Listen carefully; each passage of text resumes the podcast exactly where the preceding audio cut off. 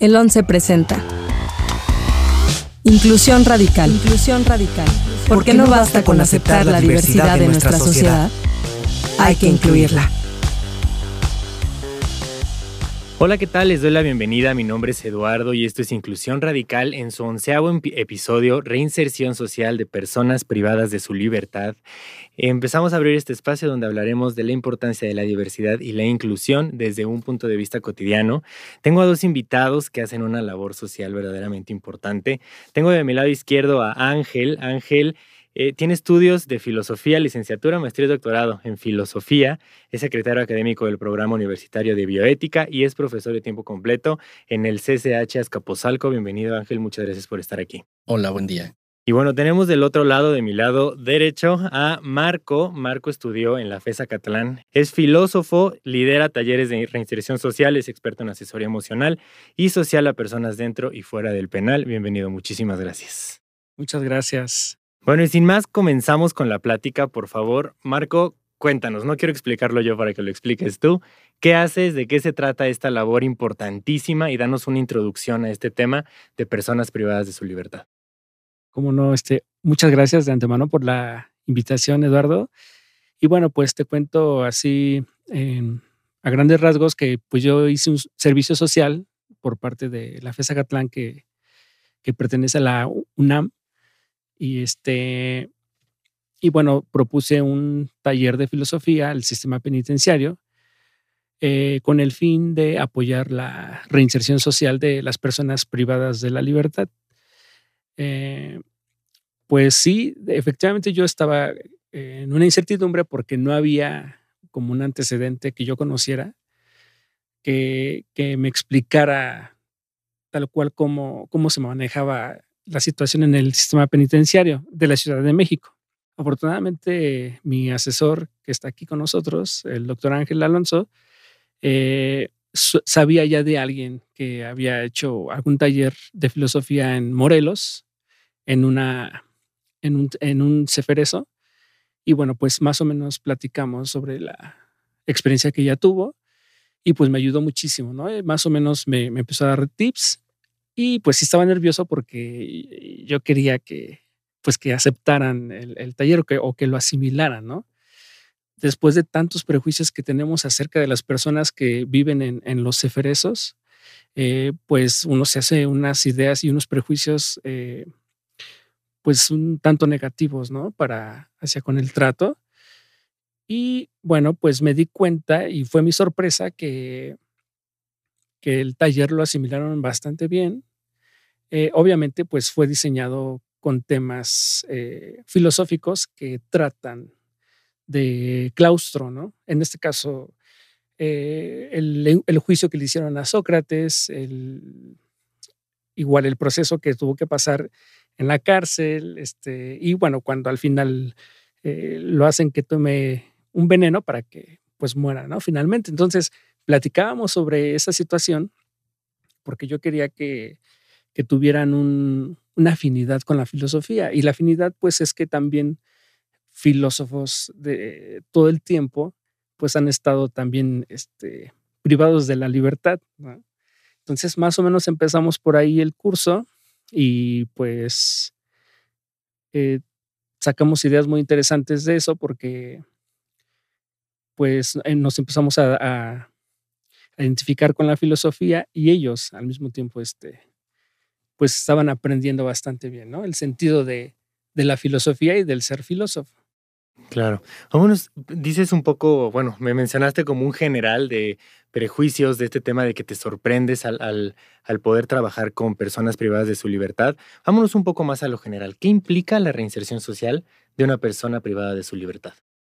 Bueno, primero que nada, este, pues este taller es pensado para que puedan vivir eh, con tranquilidad las personas que, que, viven en, los eferesos. Y lo que, lo que implica o, la conexión que hacemos con el taller y, las personas privadas de la libertad, pues es que tengan herramientas para vivir con, con más prudencia, con más libertad y sobre todo con, con el gobierno de sus emociones. Eh, nosotros no tenemos esta bandera de, pues de, autoridad o de maestro hacia alumno, ¿no? Les hacemos ver que, que nosotros también somos personas que nos equivocamos, que somos humanos y que al final de cuentas cometemos errores. Obviamente, en, el caso de, de, las personas que ahí viven, pues estos errores les cuestan muy caros y pues la, el castigo pues es el encierro, ¿no? Pero les planteamos que pues incluso nosotros que nos dedicamos a la filosofía, hemos tenido errores y, los hemos tenido que pagar también muy caro, ¿no? A lo mejor no, en una prisión, pero sí en, este, en otras circunstancias, ¿no? Entonces, eh, prácticamente lo que hacemos es apoyar al sistema penitenciario a, que tengan una actividad más. Y en este caso, pues es, la, es el, el, el poder participar en un taller de filosofía. Wow, qué padre. Creo que lo que dices es importante en el tema de no decir maestro alumno, sino más bien un tema de generar empatía con, con personas privadas de su libertad y el poder hacerles entender un poco, bueno, más bien no hacerles entender, sino mostrarles que hay personas que, pues como dices, todos nos equivocamos, todos pagamos eh, en diferentes medidas las consecuencias de nuestros actos, pero al mismo tiempo no tener como esta actitud de yo te vengo a ti a enseñar algo, yo te vengo a ti a mostrar o, no sé, una actitud un poco paternal de decir yo te voy a enseñar a hacer las cosas bien. Ángel, entiendo que tú llevas un poco más de tiempo en este tema. Platícanos más o menos cuál ha sido tu experiencia, cómo ves el panorama general. Sí, claro.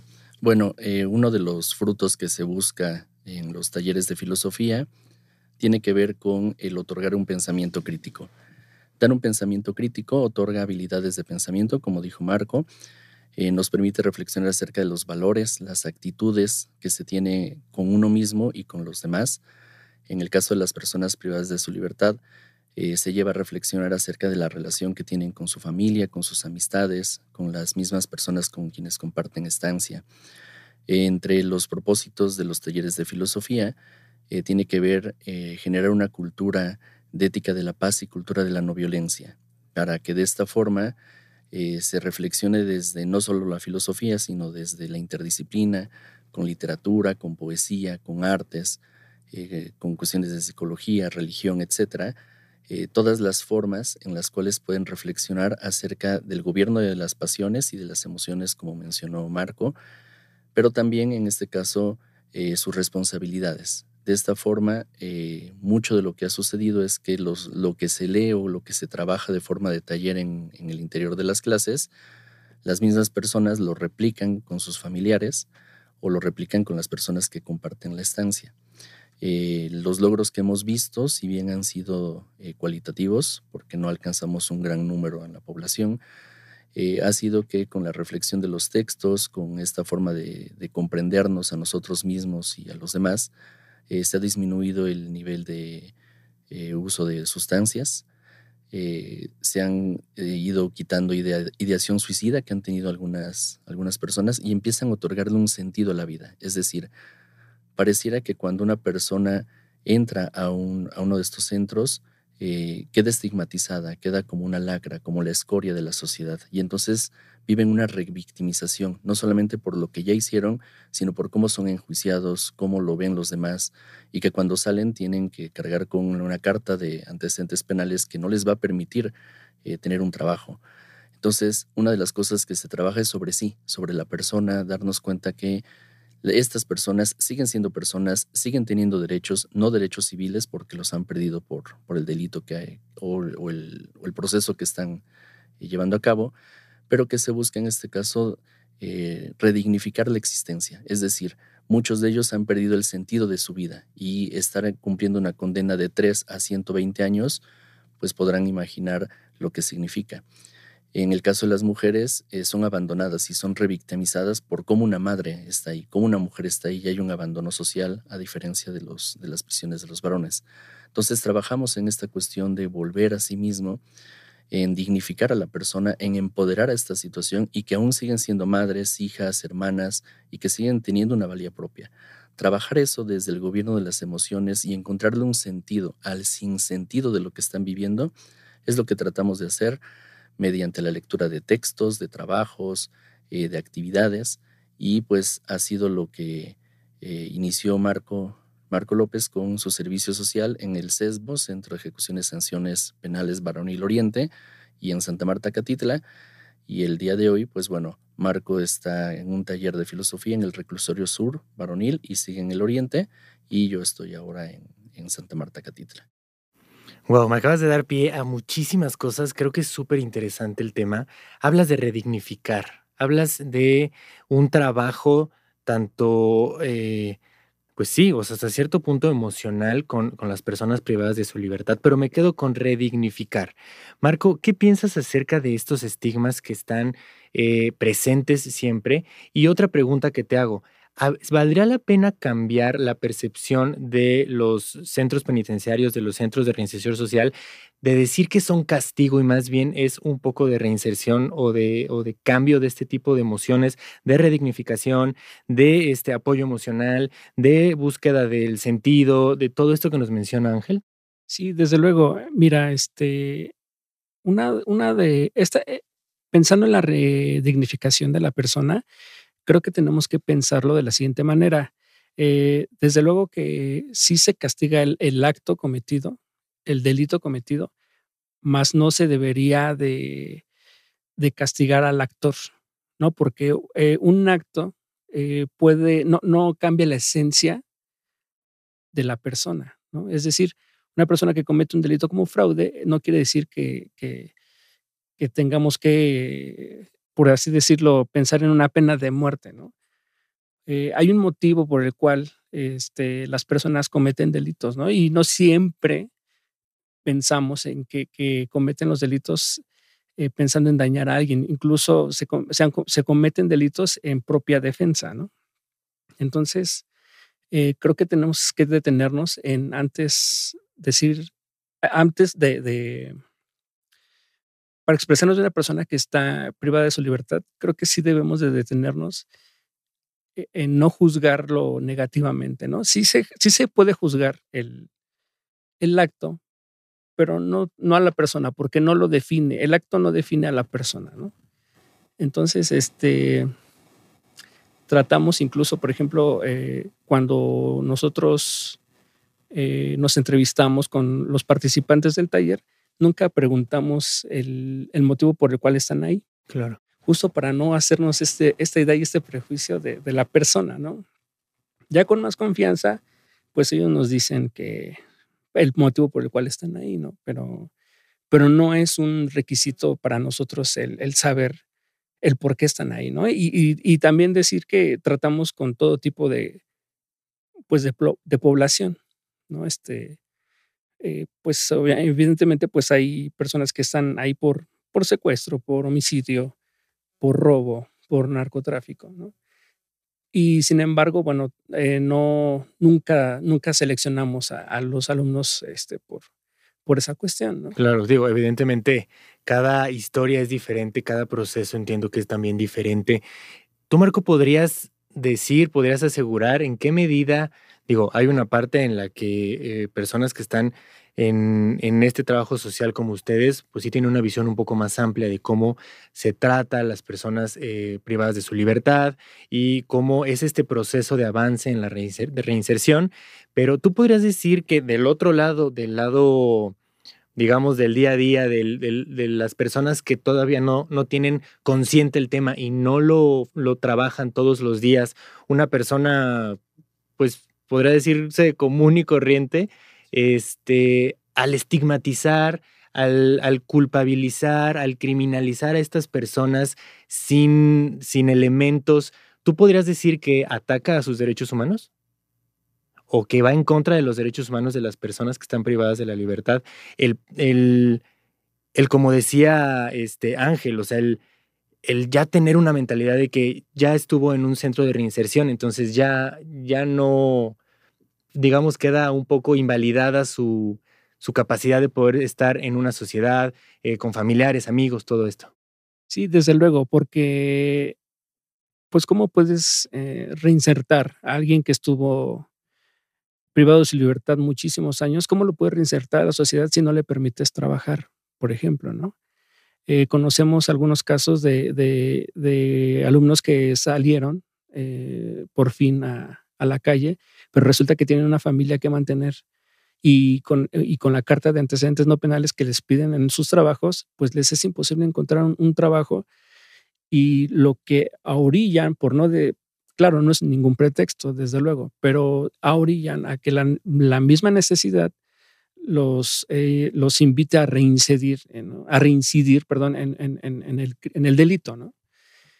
Entonces creo que sí, se atenta, no estoy seguro llamarlo, sí atentar contra los derechos humanos, pero sí se atenta contra, contra la persona en el sentido de que no se le permite reinsertarse. ¿no? En ese sentido, eh, creo que sí, sí se atenta contra, contra una reinserción social. Claro, que al final la sociedad le quita elementos para que pueda volver a, pues hacer una vida común y corriente en un diario, un, día a día, ¿no? Desde luego, y además es un prejuicio porque se piensa que la persona que se contrata después de que salió de, algún ceferezo, este, pues se, se, piensa que va a cometer un, un, delito, ¿no? Cuando a lo mejor la persona que nunca ha pisado un ceferezo, resulta que es la que le está robando a la empresa, ¿no? Claro. Entonces, eh, ¿cómo saber esa, esa situación? Uno, uno, no puede saberlo, ¿no? La sociedad carga con una, hasta cierto punto, una responsabilidad de facilitar y quitar prejuicios a las personas que fueron privadas de su libertad para que les sea más fácil la reinserción y entonces puedan eh, alejarse de lo que les hizo cometer el delito. Sí, desde luego, ¿no? y yo pienso que tiene que ver mucho con esta cuestión del trabajo, porque es una subsistencia. Y muchas personas por subsistir cometieron delitos y luego salen y no les permiten de nueva cuenta subsistir de una manera este, honrada, pues lo único que hacen es, pues sí, desde luego irse a los supermercados a, llevarse las cosas, pero por hambre incluso, ¿no? Porque tienen que mantener a, una familia, porque incluso tienen que curar a su familiar enfermo, ¿no? Entonces, eh, desde luego no estamos tampoco queriendo decir que, que amamos al preso en el sentido de que lo, amamos por el hecho de que está encerrado, ¿no? O sea, desde luego hay gente que sí merece pues estar en esos lugares castigado, pero eso no quiere decir que no lo ayudemos a reinsertarse o a redignificarse porque también muchas de las, de, las personas que están dentro de los eferesos es por la falta de educación, por la falta de elementos primarios para subsistir. Entonces, si de por sí ya, ya ellos tienen una vida difícil y nosotros como sociedad o como académicos o como lo que ustedes quieran como autoridad, eh, vamos y, les negamos todavía ese derecho. Les quitamos herramientas, ¿no? Es correcto. Entonces, pues nunca vamos a ayudarlos a, a que se redignifiquen. Bueno, permítanme invitarles a escuchar una nota informativa y continuamos con el tema. Durante el 2016, 91% de los centros penitenciarios estatales en México ofrecieron talleres o actividades culturales y el 14% de los centros penitenciarios en México indicaron tener unidades especializadas en derechos humanos. En el mismo periodo egresaron 102.799 personas de centros penitenciarios y 1.703 más de los centros especializados de tratamiento o internamiento. Del total de egresos, 92.6% fueron hombres y el 7.4% fueron mujeres. Al cierre de 2019, se reportaron 254 centros penitenciarios. En ellos, se contó con una capacidad instalada de 186.543 espacios. En este mismo año, ingresaron 112.811 personas a los centros penitenciarios y 1.809 a los centros especializados de tratamiento o internamiento para adolescentes a cargo de las entidades federativas. Del total de esta población, 92.5% fueron hombres y 7.5% mujeres.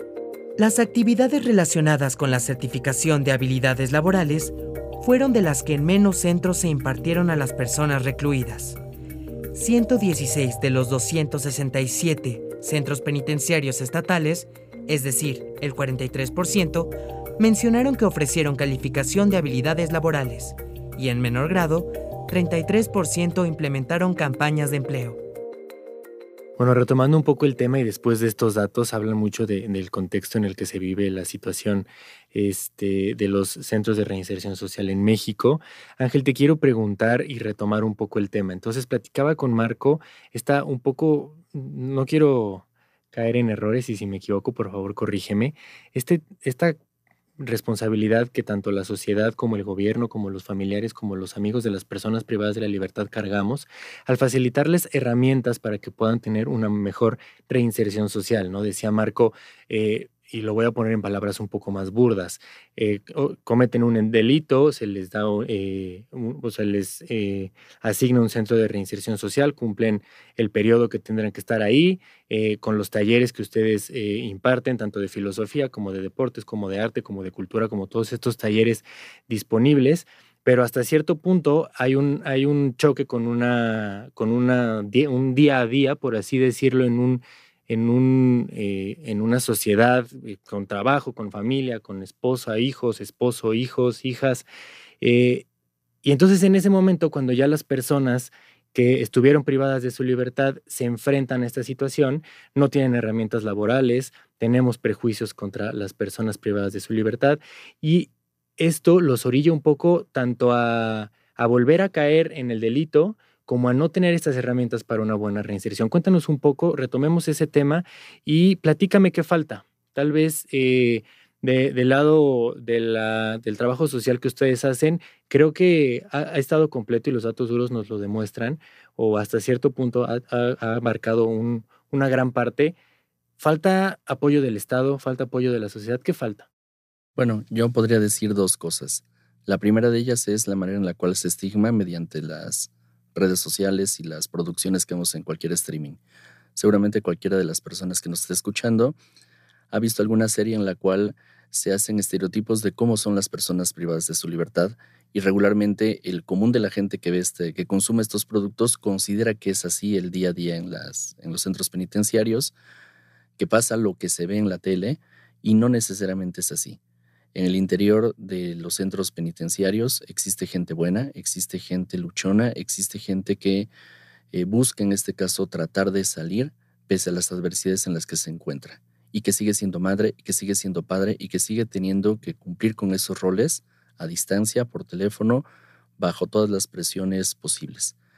Eh, nosotros lo que hemos visto es que con los talleres de filosofía brindamos esa parte humanística, esa parte de brindar un apoyo y una escucha sin perjuicios, tratando de ofrecer herramientas a partir de las cuales tanto las personas privadas de su libertad como sus familiares adquieran en este caso otra forma de ver y considerar a las personas, de comprender y restablecer su situación. ¿Qué es lo que falta? Mayores condiciones eh, de salubridad, eh, condiciones sanitarias, eh, condiciones en este caso de que se piensa que por haber cometido un delito son las últimas personas a las cuales se les genera un beneficio y desde fuera se piensa que no se les debe dar nada, lo cual es injusto porque siguen siendo personas. A lo mejor lo que debemos de trabajar como sociedad es ver de qué forma podemos hacer una reinserción social efectiva, que sea inclusiva, que permita otorgar las herramientas para cualquier persona que esté en esta situación, como pudiera ser en otro centro de reclusión, eh, un asilo, eh, con los migrantes. Hay un montón de situaciones que lo que detonan es eh, ver en este caso que las personas que están eh, purgando una sentencia necesitan también herramientas para reinventarse, para poder adaptarse y no solamente cumplir con un periodo de condena para que podamos tener un apoyo psicológico, un apoyo de trabajo social, trabajar con la familia, tanto con mientras está la persona presa de su libertad está cumpliendo una sentencia, trabajar con estas personas y ver en este caso cómo se puede apoyar a las personas que se quedaron sin padre, sin madre o que terminan en algún orfanatorio o alguna cuestión de estas. ¿Qué es lo que nos falta? Eh, buscar en este caso eh, nuevos medios para que, como, para que las personas que salen por beneficio o que salen porque han cumplido una condena puedan tener otra vez un trabajo digno, puedan tener las herramientas para no caer en un, trabajo informal y tener prestaciones. Estamos hablando de las prestaciones básicas, prestaciones de salud, eh, un trabajo bien remunerado y que no tengan que estar buscando un lugar donde no les, donde no les pidan este, este papel que les niegue estas posibilidades de trabajo. Entonces, eh, lo que yo consideraría a partir de nuestra experiencia es ofrecer más espacios de teatro, ofrecer más espacios de música, de literatura, de religión, de filosofía, de historia, eh, de historia general, porque lo que vemos es personas que quieren terminar su primaria, quieren terminar su secundaria, que empiezan a hacer sus estudios por los cursos de filosofía y los otros talleres, que buscan una superación y que a veces eh, no se les da ese, esos espacios académicos, esos espacios laborales y que de alguna otra forma van a seguir siendo personas que van a seguir produciendo y siguen siendo ciudadanos y van a recuperar su ciudadanía y van a recuperar ciertos derechos. Entonces hay que buscar en conjunto cómo podemos desestigmatizar como sociedad eh, a las personas que cometen algún delito y, mejorar las cuestiones de justicia social, eh, agilizar los procesos penales, agilizar un montón de situaciones con estos procesos que se dan, porque a veces por una omisión, por un error, por una cuestión de un juez, porque estamos de vacaciones, porque estamos en contingencia, eh, un trámite que podía haber salido una persona en una semana, está esperando a que termine la contingencia para que se llegue esa semana en la cual se lleva a cabo. Y hay mucho conflicto y mucho daño en el interior de las familias. Dentro de estos cambios podríamos empezar y explícame un poco, eh, cambiando la manera de, de, decir o referirnos a estas personas.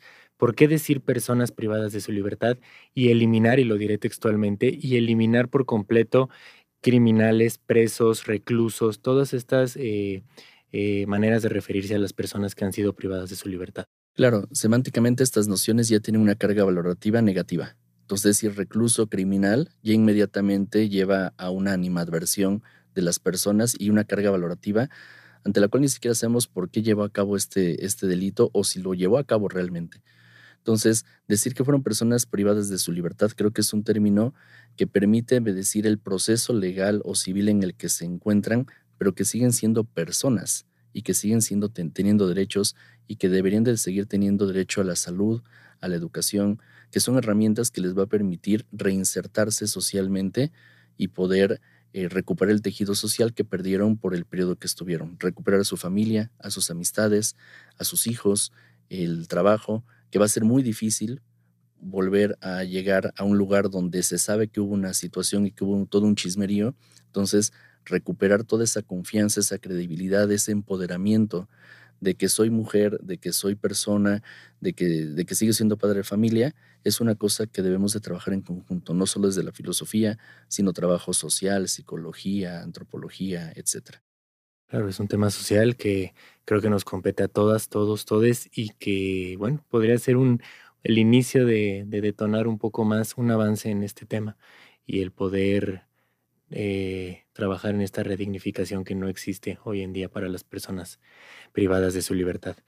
Les quiero presentar a Selene. Selene, eh, por favor, platícanos tu experiencia, platícanos tu vida. Tú viviste en carne propia este, este proceso y tú participaste en estos talleres de filosofía con Ángel, con Marco. Entonces, platícanos. Quiero darte la palabra para que tú nos, nos platiques y nos sensibilices un poco. Sí, muchas gracias. Gracias por la invitación. Y bueno, hablar de, mi estancia en la cárcel, pues este, fue muy dura.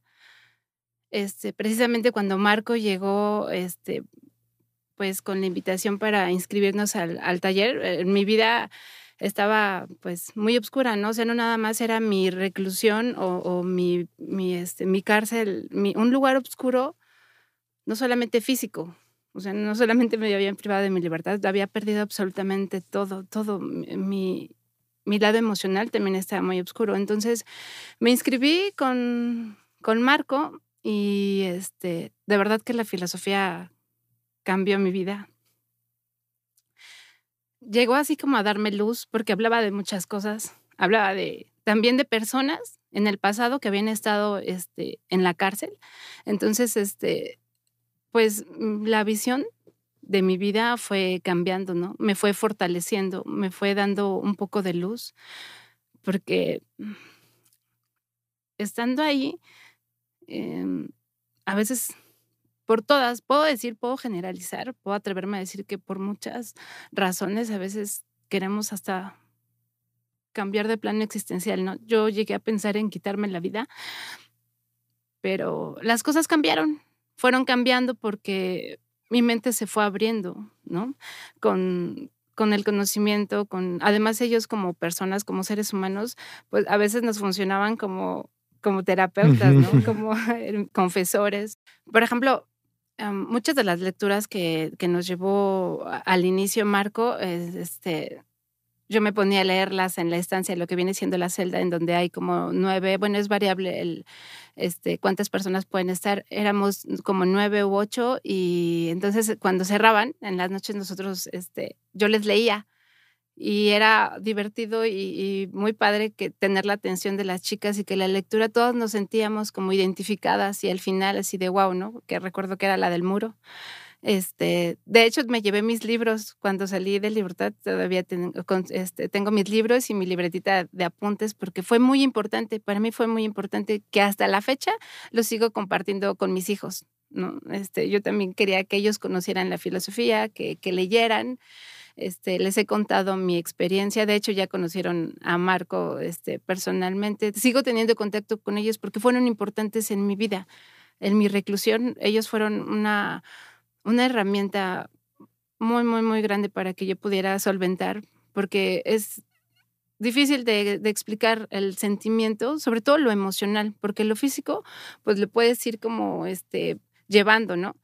Este, pero lo emocional es muy difícil es muy difícil porque a pesar de que hay este, ayuda terapéutica ya en el, en el reclusorio, pues a veces no es suficiente, no es suficiente porque sí es muy oscuro, muy oscuro ese lugar. No sé cómo describirlo, pero la verdad es que la filosofía en mi vida ha sido una salvación. Y no exagero, porque cada quien tendría que contar su historia. Y la verdad es que para mí llegó en un punto en el que me sentía en un lugar de de reclusión, además de física, emocional, me sentía perdida. Y entonces poco a poquito este, me fue interés, también depende de uno, ¿no? Porque me fui interesando en, las lecturas, en las tareas, me sentía como, como niña chiquita yendo a la escuela. Claro. Pues sí, creo que, bueno, eh, eh, hoy hablamos de los talleres que imparten ustedes de filosofía, pero creo que también habría que abarcar este, talleres deportivos, talleres de arte, talleres culturales, de ajedrez, de pintura, todo este tipo de cosas.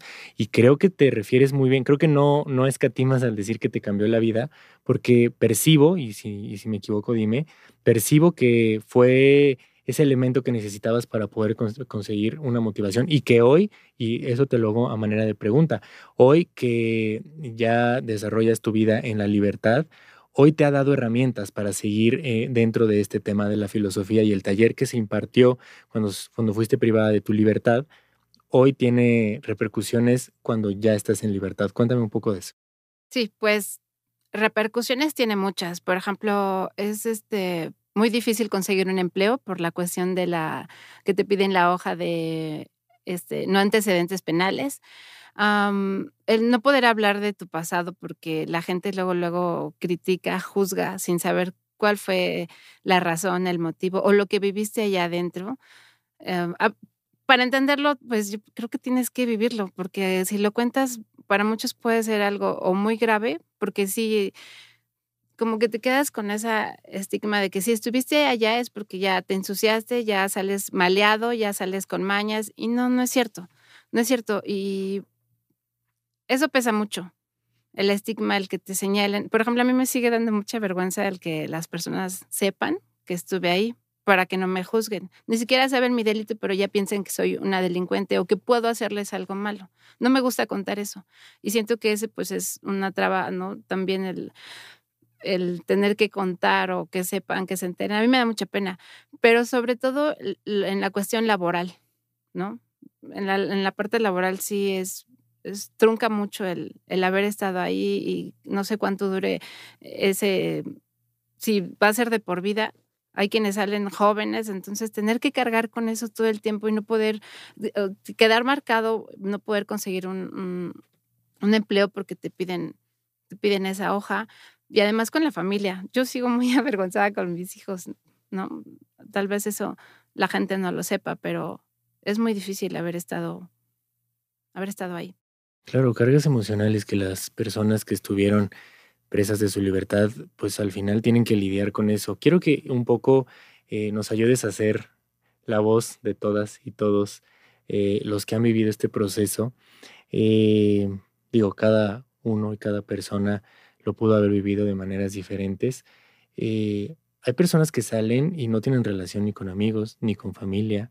Hay personas a las que les, les niegan el acceso a la salud. Hay personas que les niegan el acceso laboral.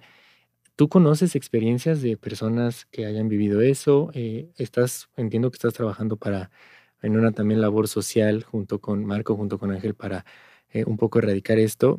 Cuéntanos un poco y sea un poco la voz de todas y todos los que viven este proceso. Si yo pudiera decir algo. Claro, sí, sí. Este, bueno, yo también tuve la, fortuna de aprender de Selene y compartir las sesiones con Selene.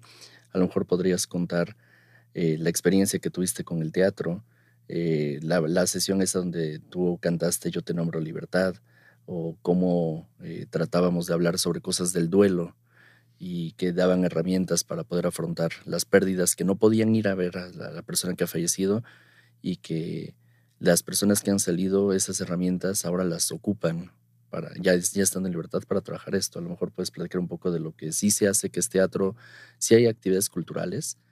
Eh, esta Selena estuvo en teatro y, representa, bueno, y, hacen obras de teatro con personas presas de su libertad para tratar de ir rompiendo estos, estos estigmas y estos prejuicios. Cuéntanos, Selene, por favor. Gracias, sí, participé en una obra en donde también estuvimos en el Teatro Nacional. Este, salimos, fue la primera obra que, pues, que sacaron este, internos para participar en, en el teatro.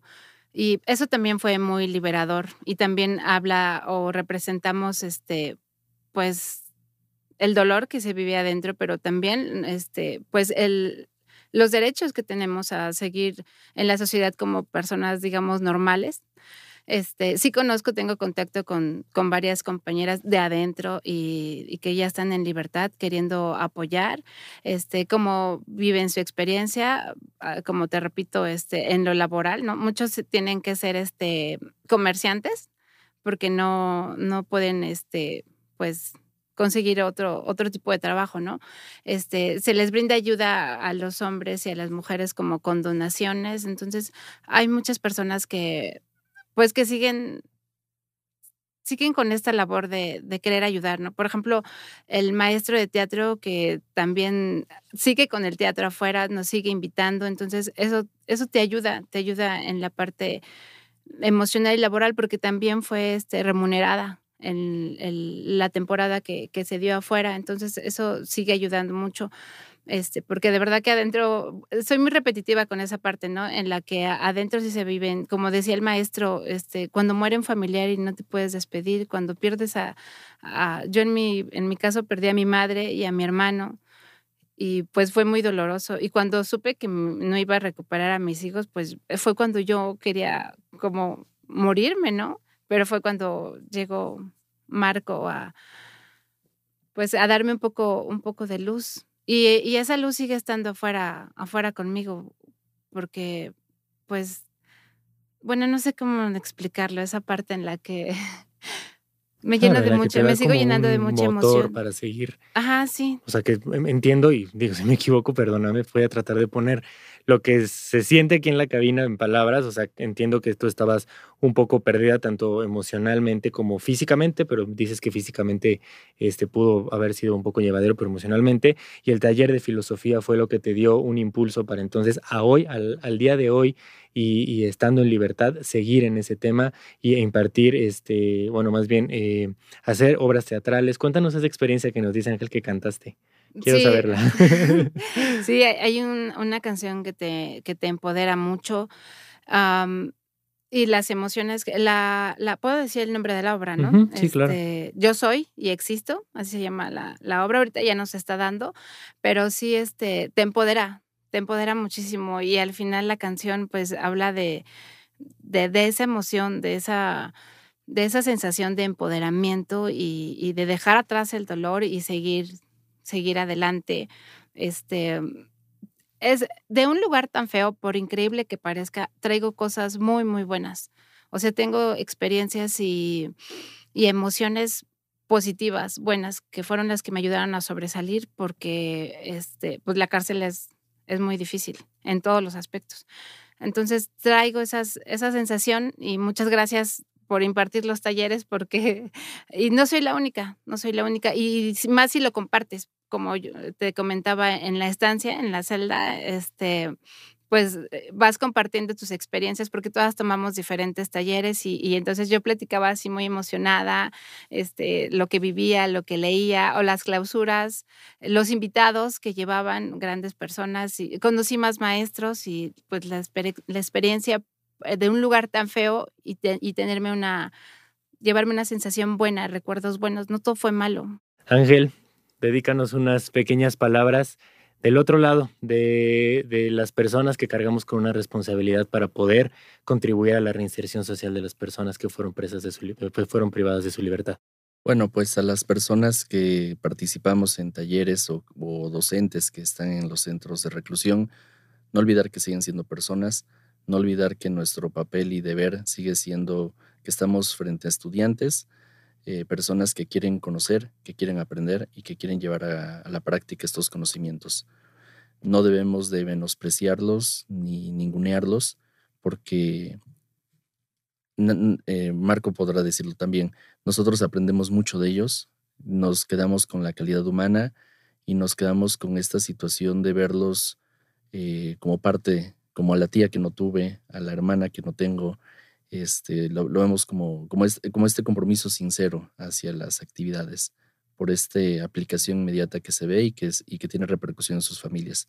Y a las personas que no han tenido la oportunidad eh, de entrar a un, a un taller de filosofía, a un taller cultural de teatro en algún centro de reclusión y quisieran hacerlo, yo sugeriría que no entren por morbo, que no entren por querer ver si pasa lo que está en la tele porque nos vamos a enfrentar a sufrimientos, a dolencias y a crisis tan reales como las que tenemos afuera y que a lo mejor no las, no las dimensionamos igual, pero la única diferencia es que estas personas están en un panóptico, están en el interior de una celda, de una estancia y que son tan iguales como nosotros, tienen las mismas necesidades y que debemos de empezar a, eh, a tratar de quitarnos estos prejuicios. Las personas privadas de su libertad no todas son malas y no por un criminal o una situación que se ve en la tele significa que todos son así.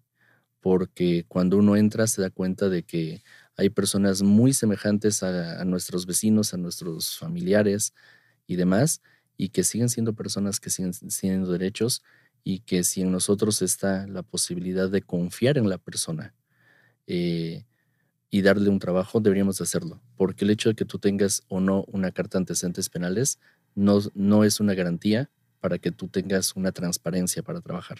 Entonces, más bien, deberíamos aprender a confiar en los otros, eh, poner algunos test, a lo mejor de confiabilidad o de alguna otra cosa, pero darles esta oportunidad, porque siguen siendo personas, tienen familias y también tienen derecho a continuar subsistiendo. Claro. Ángel, Marco, Selene, muchísimas, muchísimas gracias por abrirse en este tema. Eh, creo que es importantísimo hacer conciencia, creo que es importantísimo alzar la voz y creo que es importantísimo empezar a romper con esos estigmas, prejuicios y estereotipos de las personas que fueron privadas de su libertad para poderles brindar herramientas para su reinserción social. Muchísimas gracias por eh, toda la información que nos compartieron. Y gracias a todas y todos los que nos escuchan, no olviden escuchar la siguiente semana el nuevo episodio de Inclusión Radical. Seguiremos tratando problemáticas que se crean alrededor de la diversidad y las oportunidades que nos da la inclusión para crear una sociedad desde la empatía, la justicia social. Y por favor, les invito a seguirnos en nuestras redes sociales, Facebook, Twitter e Instagram como arroba canal 11 TV y a escucharnos en Spotify, Apple Podcast y iHeartRadio. Muchísimas gracias. Gracias. Gracias. Síguenos en nuestras redes sociales como arroba canal 11 TV y visita nuestro sitio web www.canal11.mx. Las opiniones vertidas en este programa son responsabilidad de quienes las emitieron. El 11 presentó Inclusión Radical, moderado por Eduardo Valenzuela. Talento adicional, Vania Belmont y Rodrigo Gutiérrez. Coordinación de producción, Daniel Acuapio y Moisés Romero. Operador de cabina, Rodrigo Bernaldez Rosas. Diseño sonoro y postproducción de Franco González. Con una investigación de Rodrigo Gutiérrez y Andrea Domínguez.